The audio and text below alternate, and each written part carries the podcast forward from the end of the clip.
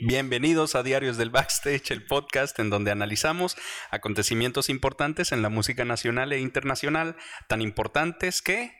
Hicieron historia. Ah, sí, muy bien. Aquí estamos, como siempre, dándoles la bienvenida a su servidor, Rey Reyes, y como siempre, mi fiel primo. Mario Brizuelas, hola a todos, que ahora ya nos ven. Estamos guapos. Sí, y también... Ah, Abdiel Ulises, ¿cómo están? Y también... Martín Fragoso, hola. Vamos a comenzar con una historia que estoy seguro que les va a gustar bastante. Quiero recordarles a todas las personas que nos están escuchando que también abrimos nuestro canal de YouTube. La diferencia de, del audio a el video, obviamente, es la edición de video que incluye material extra. Entonces, si nos ven en YouTube, pues van a poder ver unos minutos extra de el episodio del día de hoy. 1975, cinco años después de que la banda Black Sabbath lanzara su primer álbum y consagrara definitivamente el nacimiento del heavy metal, Londres pasaba por una crisis económica que parecía afectar solamente al ciudadano trabajador. Mientras los ricos se volvían más ricos y los pobres vivían literalmente junto a la basura, en barrios saturados, donde los negros, los enfermos, los obreros y hasta los delincuentes se mantenían unidos solo por un enemigo en común, el frío y abusivo gobierno. Qué bueno que las cosas ya cambiaron. Esta es la historia de cómo unos adolescentes pasaron de ser la escoria de la sociedad a una voz violenta e implacable que nos enseñó que para ser rockeros no es necesario ser un músico talentoso, Solo necesitas un mensaje fuerte y claro que despierte a las masas cuando tienen que defenderse. Este es el episodio número 6 de Diarios del Backstage y se llama Los Sex Pistols. Dicen que lo que se ve no se pregunta. El rey del pop falleció este jueves. We meant more to kids than Jesus did. Valentín Elizalde. Fuck the police. Kurt Cobain shot himself. Hubo un llamado para atacar a los jóvenes hemos.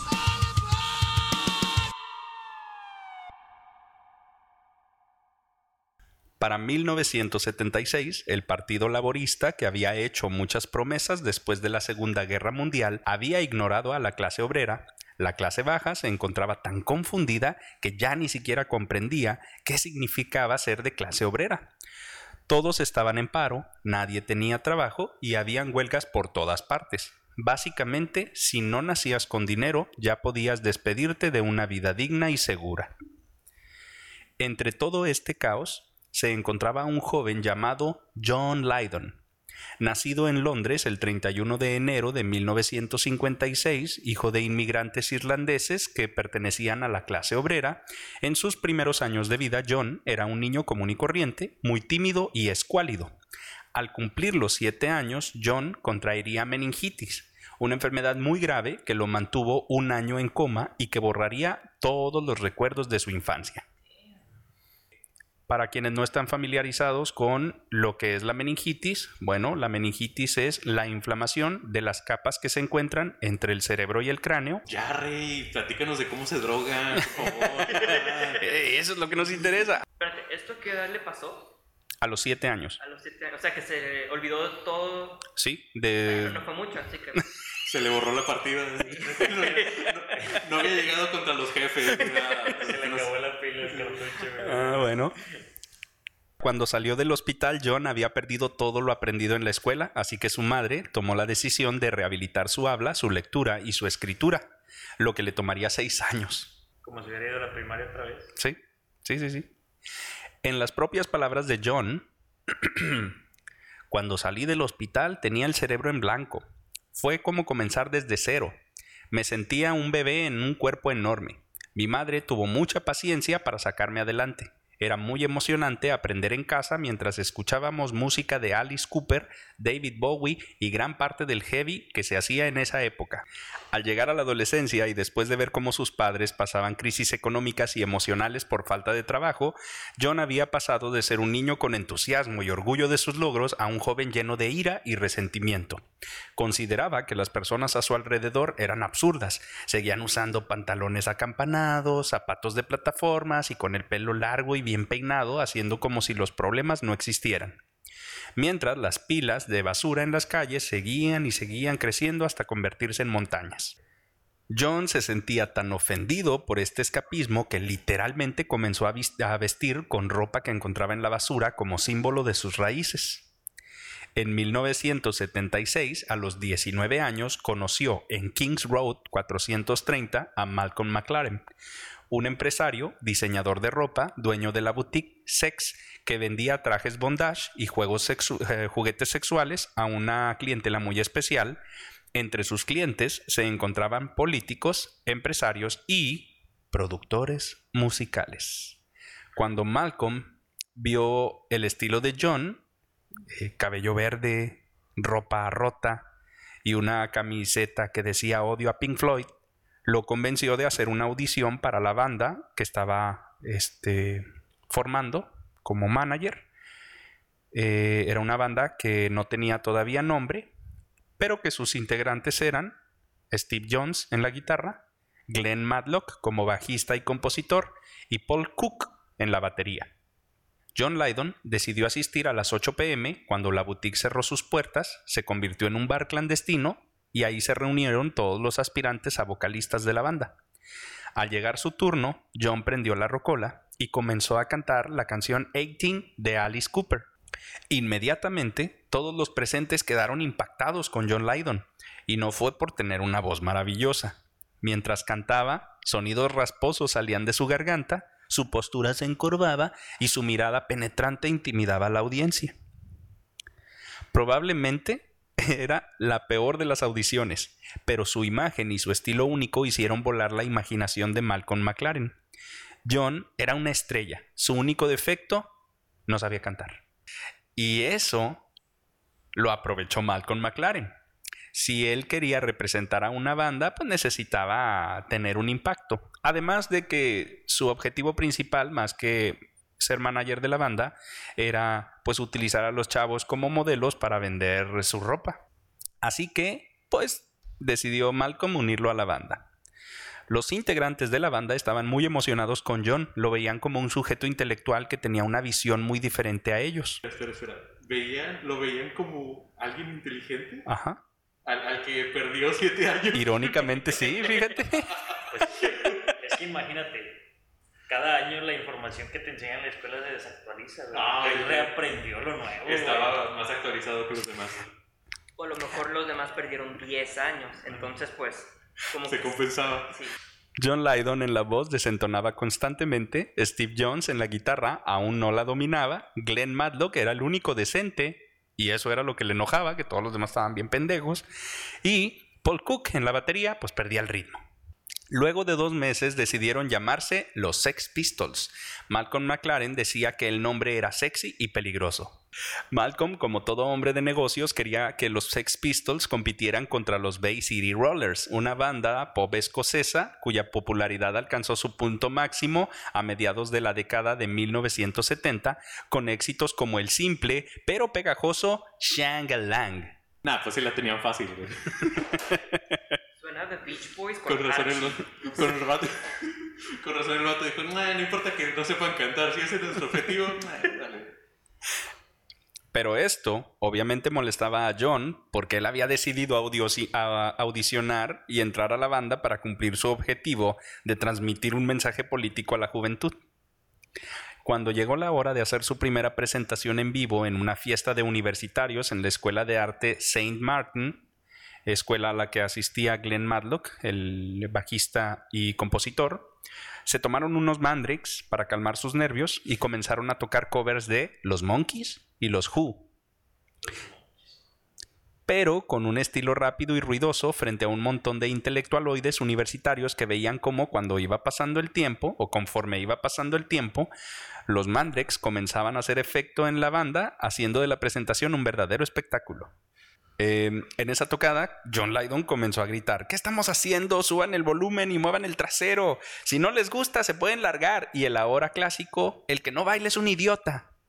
Así que todos bailan. Y vete al infierno, señor Burn. Ah, no, era como Happy birthday to you, to you, happy birthday to you, happy birthday, Mercy. Y luego que decía, que te vayas al infierno, maldito carcamán.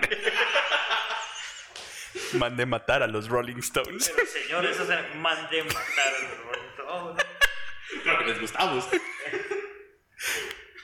Esa noche, tanto la banda como el público la pasaron de maravilla. Esa actitud violenta, retadora, pero honesta, había fascinado a los organizadores del evento. Glenn Matlock. Mira, me dijo estúpido. Qué honesto. ¿Qué? Glenn Matlock, bajista de la banda, dijo en una entrevista, no sé si fueron las drogas, los jóvenes alocados o el alcohol, pero todo el universo se detuvo en ese momento y toda la banda hizo clic. No, fue un paro cardíaco. Después de esta exitosa presentación y habiendo encontrado su estilo, los Sex Pistols se volvieron muy solicitados por fiestas y bares de la ciudad. poco a poco los jóvenes comenzaban a adoptar el estilo de John Lydon, vistiendo con jeans, eh, jeans rotos, eh, picos y grapas en las botas y camisetas diseñadas por ellos mismos. Los Sex Pistols estaban haciendo tendencia y esto llamó la atención de las disqueras que no entendían qué era lo que pasaba, pero se querían subir al tren del mame. A este punto todavía no saben ni tocar, ni cantar, ni nada. En octubre de 1976, la discográfica EMI les propone firmar un contrato por 40 mil libras para lanzar una serie de sencillos y de esta manera aparece el primer y muy conocido single de los Sex Pistols, Anarchy in the UK.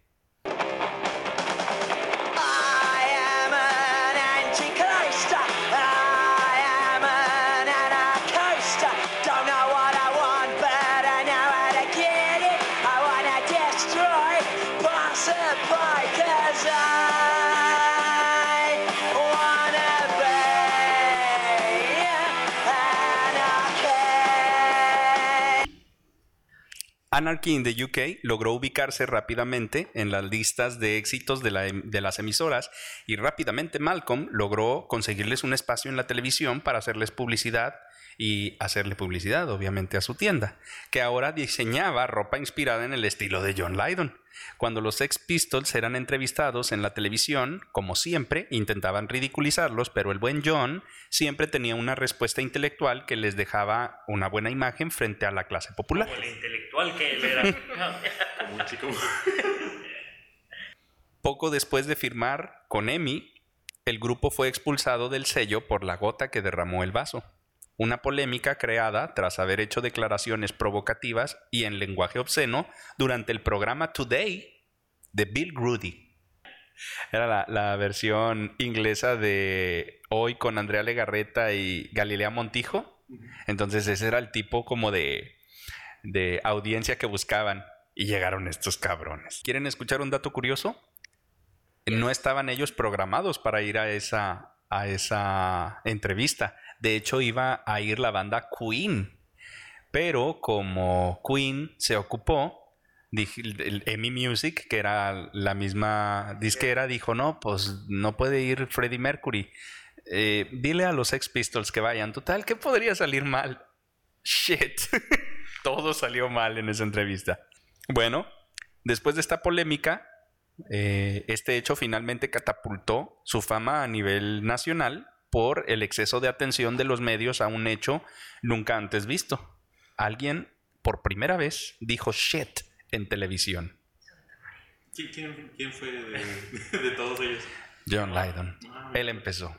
Él era, el, él era el intelectual, güey. El intelectual el adelantado a su época. Sus conciertos comenzaron a agotarse, sus sencillos a sonar por todas partes, y de pronto ver a los Sex Pistols tocar sus canciones con tres acordes hacía que los jóvenes fans comenzaran a formar bandas eh, pensando que pues iba a ser muy fácil. Y lo es. Ese es el chiste del punk, que cualquiera lo puede hacer. Eh, fue así como pues todas estas bandas que comenzaron a surgir en esta época terminaron creando el movimiento punk. Algunos de los fanáticos de los Sex Pistols que se volvieron famosos fueron Susie Sioux, Billy Idol y The Clash. Está bien, está bien choqueante que Billy Idol fuera influenciado por ellos. Sí, ya sé, qué chido. Billy Idol sí sabía cantar. Pero el fanático más leal y recordado de los Sex Pistols era otro joven llamado John, John Simon Ritchie, un joven nacido el 10 de mayo de 1957, hijo de Ann Ritchie una recluta eh, del ejército, y su padre, John Ritchie, un guardia del Palacio de Buckingham, que abandonó a la familia cuando John era pequeño. John Lydon y John Simon se conocían desde los 17 años cuando asistían a la misma escuela, o sea, dos años antes. Eh, tenían 19. ¿Esto fue antes o- o- Él era el que iba a sapearlo. Cuando su madre lo contrataba para sapearlo en la casa. Eh, John Lydon y John Simon se conocían desde los 17 años cuando asistían a la misma escuela, Hackney Technical College. Entre ellos tenían apodos. John Lydon era llamado Johnny Rotten debido a sus dientes separados y podridos. Y John Simon era llamado Sid Vicious. Por tener una dentadura normal, ¿no? Sid Vicious debido a un hámster hiperactivo mascota de John Lydon. Ahí les va la historia. En palabras de John Lydon. Ajá. Ah, ya exageré, ¿verdad? Eh, voy por un vaso de agua. Ahí va. Sid Vicious era un hámster muy loco que un día, sin alguna razón especial, decidió morder a John Simon. A partir de ese momento, apodé a John Simon como Sid Vicious. Su comportamiento, eh, sus comportamientos eran tan parecidos que no sabía quién había tenido influencia sobre quién. Era su tesis, ¿no? Era. Hombre hámster o hámster hombre. Sid Vicious era todo un personaje. Era alto, guapo y con un carisma impresionante. En todos los conciertos se le veía saltando para poder ver a la banda, porque siempre llegaba tarde, y así terminó inventando el pogo dancing, porque pues todos lo vieron y empezaron a, a imitarlo con admiración, y de repente todos estaban brincando, chocando entre ellos, y fue como creó el pogo dancing. Muy creativo, ¿no? Un baile. Tú que cagante de haber sido, güey, que no puedes ver y de repente todo el mundo empieza a. ¡Ah, maldición! ¿Por qué no inventé el sitting dancing y todos sentadillos? no? En 1977, la fama y el escándalo causado por los Pistols comenzó a causar roces entre sus integrantes. De pronto, Glenn Matlock, el bajista y compositor de la banda, se comenzó a sentir avergonzado y humillado por las publicaciones con las que los medios de Londres intentaban atacar a la banda, cosa que los otros Pistols interpretaban como un intento de censurarlos por atacar al sistema político. Al final, Glenn sucumbió a la presión y decidió salir de la banda en un movimiento desesperado para poder encontrar a un nuevo integrante eh, que tomara el lugar de Glenn. Johnny Rotten invita a Johnny, John Lydon, ahora Johnny Rotten. ¿Vale? Eh, Johnny Rotten invita a su viejo amigo Sid Vicious con la idea de que al ser un gran fanático de la banda, pues aprendería a tocar rápido eh, las canciones. Además de que eh, Sid eh, ya estaba eh, armando su propia banda que se llamaba The Flowers of Romance, precisamente para tocar el bajo. Cuando Rotten le pidió que se uniera a los Pistols, Sid aceptó y comenzaron los ensayos esa misma semana. Para sorpresa de todos, Sid no sabía tocar ni una sola nota. No sabía nada sobre tocar música, solo sabía escucharla. Pero al final, quien los alentó a seguir con Sid en la banda fue Malcolm McLaren, porque para Malcolm tener a Sid, un tipo guapo y popular en la localidad, con su imagen de chico malo, era necesario si quería seguir a la moda. Así como que. Oye, no, no la arma, no toca bien. Pero sí sabe escuchar música, ¿verdad? ¿Qué? Malcolm lo aceptó porque él quería que pues la banda siguiera de moda, moda que justamente los Sex Pistols habían creado. Con un nuevo integrante y una imagen aún fresca, el sello discográfico AM les ofreció un contrato por 50 mil libras, de- el cual fue firmado frente al Palacio de Buckingham, frente a todos los guardias, incluyendo al padre de Sid Vicious. Dato curioso, cuando grabaron el, eh, el contrato del sello de AM, fue Sid Vicious a su edificio y le dijo a uno de sus camaradas, hey, enséñame a tocar el bajo. Y el güey le dijo, Ah. ¿Qué fue? a esta edad y todavía no sabes. Bueno, que muy vicioso. Um, va y dice, hey, enséñame a tocar este instrumento musical.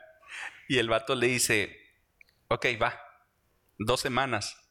Y terminó diciéndole, no, hombre, estás bien pendejo. Estás hopeless. ¿Por qué no eres intelectual como tú? Qué bueno que eres guapo y sabes escuchar música, Sí. porque para tocar, ¿no? Ahora, muchos no lo saben, pero ¿quién era el amigo de Sid Vicious? el cantante y bajista de la banda Motorhead, Lemmy Kilmister. Intentó enseñarle a tocar y ni él pudo. Si él no pudo, Nadie puede. nadie puede. A lo mejor, a lo mejor tenía que haberle dado meningitis. Para sí. Cuando llegó la hora de grabar en el estudio, los Sex Pistols eh, pensaron que sería una gran idea componer una canción por el 25 aniversario de la reina Isabel. Al escuchar esta noticia y después de reparar todos los daños que los Pistols hicieron en las oficinas de AM festejando su firma eh, con el estudio, pues los altos mandos de AM entraron en pánico y dijeron, "Ah, la regamos, la cagamos. Y al igual que Emi, los despidieron en esas semanas. O sea, los contrataron, no grabaron ni madre, en dos semanas, bye. Gratis. Mm, sí, pura feria. Digo, el contrato más la multa por romper el contrato. Cobrar sin trabajar, no. Güey, 90 Sí, mil libras por no hacer nada. 50 mil que les dieron más el de la... el- eh, ¿Cómo le dicen? Ah, La compensación por Ajá, el de la compensación por romper el contrato.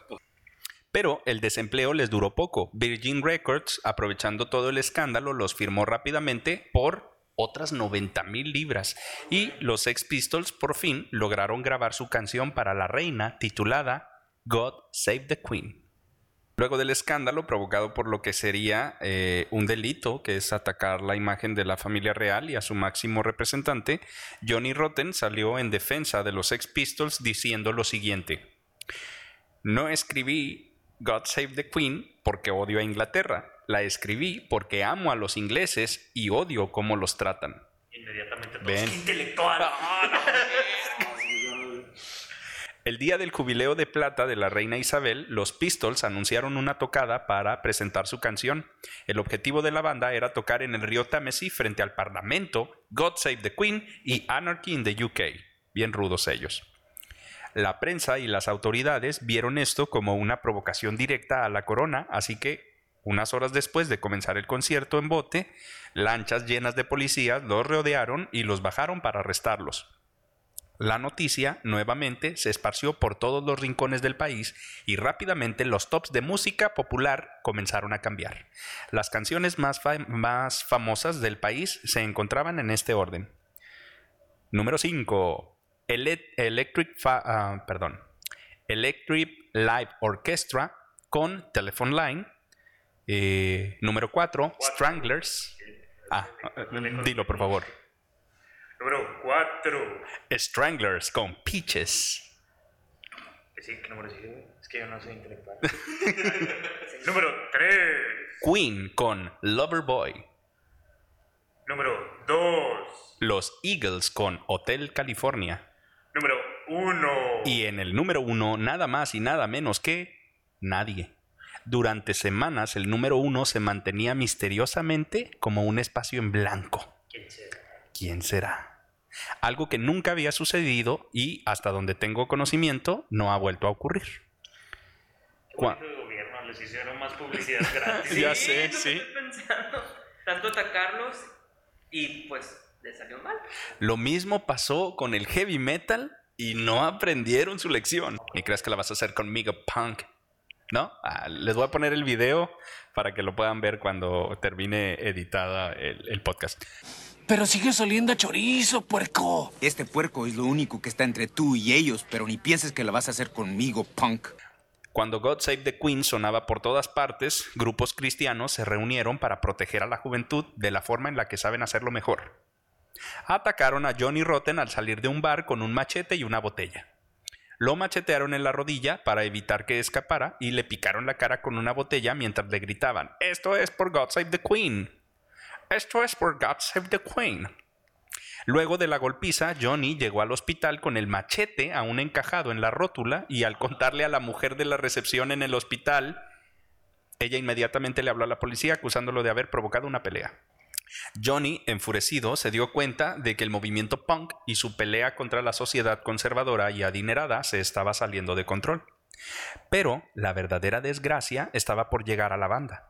Un problema que, si los Beatles no habían superado, menos lo harían los Pistols. Una noche, cuando se preparaban para tocar en un club... ¿Bala? ¿Eh? ¿Una bala? Peor que una bala. Una bala llena de ladillas. Una noche, cuando se preparaban para tocar en un club lleno de leales fans, Steve se encontraba en el baño teniendo sexo con una prostituta drogadicta que había, que había viajado desde Nueva York para ver tocar a los Sex Pistols. Ella se llamaba Nancy Spurgeon. ¿Escuchen? Spurgeon, sí. Spu- es, es, Spurgeon. Qué feo nombre, ¿no? Desde el momento en el que Nancy y Sid se conocieron, se enamoraron profundamente y los Pistols, que ya estaban cansados de Nancy y su serio problema con las drogas, solo se quedaban viendo cómo poco a poco formaba una relación codependiente y tóxica con su bajista Sid Vicious. Nancy Cuando sí se volvió vicious. Ah, Nancy le presentó la heroína a Sid, así que pasaban los días juntos inyectándose y brincando en su cama extra grande para... Me preparé mucho para esto, espero que lo aprecien. ¡Wow, wow! ¡Wiki, wiki! ¡Ah! ¡Au! ¡Guapa, guapa! Ustedes, ustedes no vieron, pero la cara se le hizo como de un lobo. Cuando Nancy, eh, eh, con Nancy todo el tiempo al lado de Sid, la banda ya no se trataba de un grupo de, amigos retando al sistema político para enviar un mensaje. Ahora de lo único que los medios hablaban era de que la nueva novia de Sid Vicious este, eh, había llegado y pues ellos dos se ofrecían a dar entrevistas drogados y haciendo el ridículo frente a las cámaras. Johnny Rotten enfurecido le reclamó a Malcolm McLaren, pero parecía que el manager estaba más interesado en vender chaquetas de piel, botas premium y juguetes sexuales punks en lugar de controlar a la banda. ¿Te preguntaste qué es? Sí, yo creo que ¿Cómo es un juguete sexual punk? Ok. ¿Y cuántos picos tiene? Con un mojo que. La respuesta Un mohawk que acaricia el clítoris así. ok. Un juguete sexual punk es un juguete sexual común. eh, era común que fuera de negro o de color púrpura y tenía spikes. Con botitas y todo. Así como, como Ya viene con clamidia incluida. Así. Voy, a- te juro que voy a dibujar ese juguete sexual con chaqueta. Porque eso lo tiene que ver la gente. Ah, este, como los penes de Big Mouth. Así va a ser. Pero el mío va a tener piercings, la chaqueta y un mohawk. y un, ¿cómo se llama? Un collar de. ¿Dónde me quedé? En el dildo con picos. Es cierto. Ahí te- no, y de ahí termina. Él estaba más interesado en vender estos productos que en controlar a la banda. Esto desilusionó a Johnny Rotten y bueno, pues él continuó echándole ganas a pesar de que pues, ya había perdido el rumbo la banda y él ya había perdido el interés. Es como la chica popular que inicia una moda en la escuela y empieza a ver que todo el mundo lo copia, pero no igual que ella, entonces la moda ya no es moda para ella. Déjame decirte que esa era la actitud de mamador de Johnny Rotten. Sí. Él no le echa la culpa a Sid Vicious ni a que no tenían talento. Él le echa la culpa a que mucha gente empezó a copiarlos y eso arruinó el punk. Los punks y los metaleros, los punks y otros punks. Esos punks arruinaron el punk. Con Sid drogado la mayor parte del día, Malcolm enfocado en sus negocios ajenos a la banda y los clubs que por indicaciones de las autoridades vetaron a los Sex Pistols, no les quedó otra opción más que comenzar a hacer conciertos eh, en el país, pero con diferentes nombres. Entonces era muy común que eh, una persona contrataba a una banda, llegaban los Sex Pistols y de repente, hey, yo te conozco, tú eres los que no deberían de tocar, no, no, no somos nosotros, ah, bueno, ok, como quiera, pásale. Y pues la gente sabía que eran los Sex Pistols, pero pues ellos se hacían llamar, no sé, eh, Los, los, espadas. y tú no eres Charles Barkley. ¡Oh, no! El largo de aquí, Sid Vicious, Sid Vicious, yo no conozco a ningún Sid Vicious, yo soy Cosme Fulanito. Hey, son los Sex Pistols. ¿Qué? No, aquí dice que somos rats.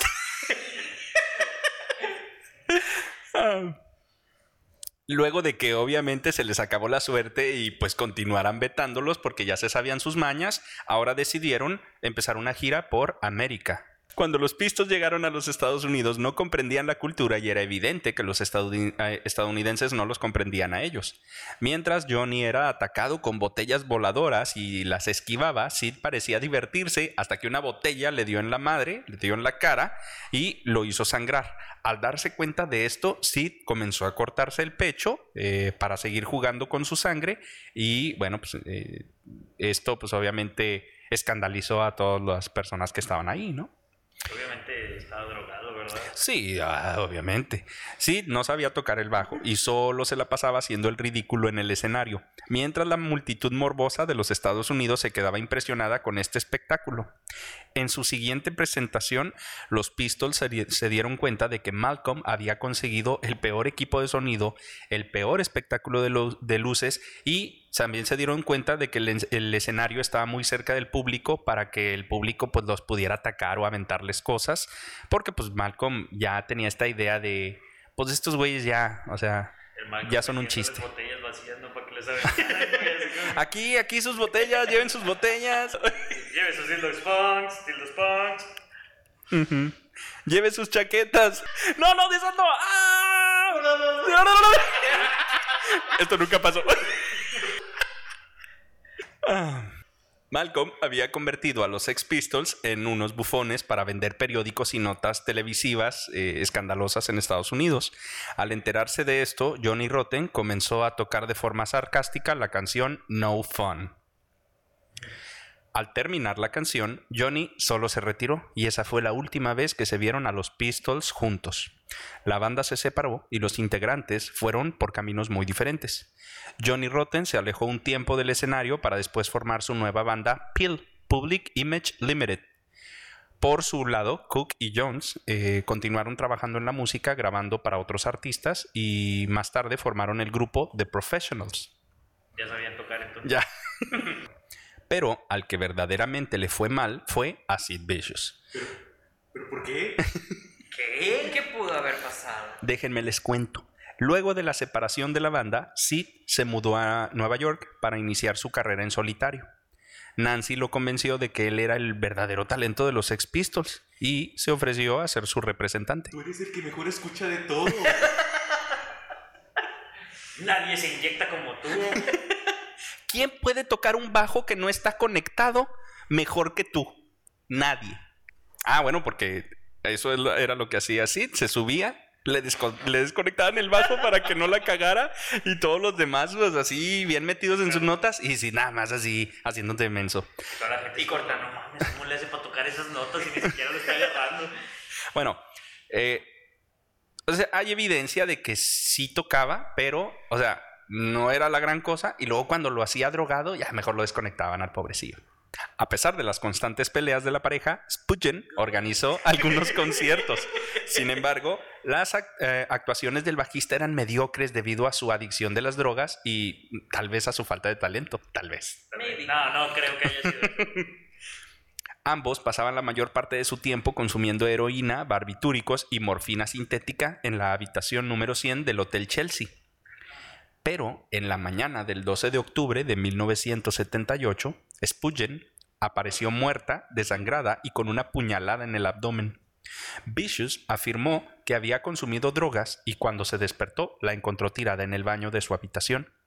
Vestida solo con su ropa interior cuando llegaron las autoridades y viendo a Sid Vicious en el estado en el que estaba, en el que estaba, perdón, automáticamente fue este, arrestado por sospecha de homicidio. Se declaró inocente y fue puesto en libertad bajo fianza de 50 mil libras esterlinas. El 1 de febrero de 1979 se hizo una fiesta para festejar su liberación en casa de su nueva novia, Michelle Robinson. Aproximadamente a las 3 de la madrugada, la pareja se fue a la cama y a la mañana siguiente Robinson encontró el cuerpo inerte de Sid Vicious que había sufrido una sobredosis de heroína. Murió antes de ser juzgado a los 21 años de edad. Unos días después de ser incinerado, su madre encontró una nota de suicidio en el bolsillo de su chaqueta que decía, Hicimos un pacto de muerte. Yo tengo que cumplir mi parte del trato. Por favor, entiérrenme al lado de mi nena. Entiérrenme con mi chaqueta de piel, jeans, botas de motociclista. Adiós. Eh, pero no, no pidió que lo enterraran con el, con el dildo pump. No. Pero creo que eso era obvio, ¿no? Sí, ya va implícito. Ya, sí. Ya Llégame se con mi tarjeta, mi bote y mi dildo. Eh, muchachos, esta fue la historia de los Sex Pistols, unos chicos de un barrio pobre de Londres que crearon un movimiento y debido a la avaricia, las adicciones y la traición, pasaron de ser unos guerreros contra la injusticia social a ser unas marionetas mediáticas en el lapso de dos años que fueron una banda. Comenzaron a los 19, todo terminó a los 21. Todos actualmente siguen vivos dedicándose a la música, excepto Sid Vicious, que murió a los 21 años. Pero pues siguen siendo muy influyentes.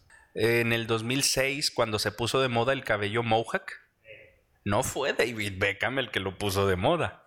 Ese cabello mohawk, que es así, ese era el típico cabello escandaloso que pusieron de moda los punks y pues todo es gracias a los Sex Pistols.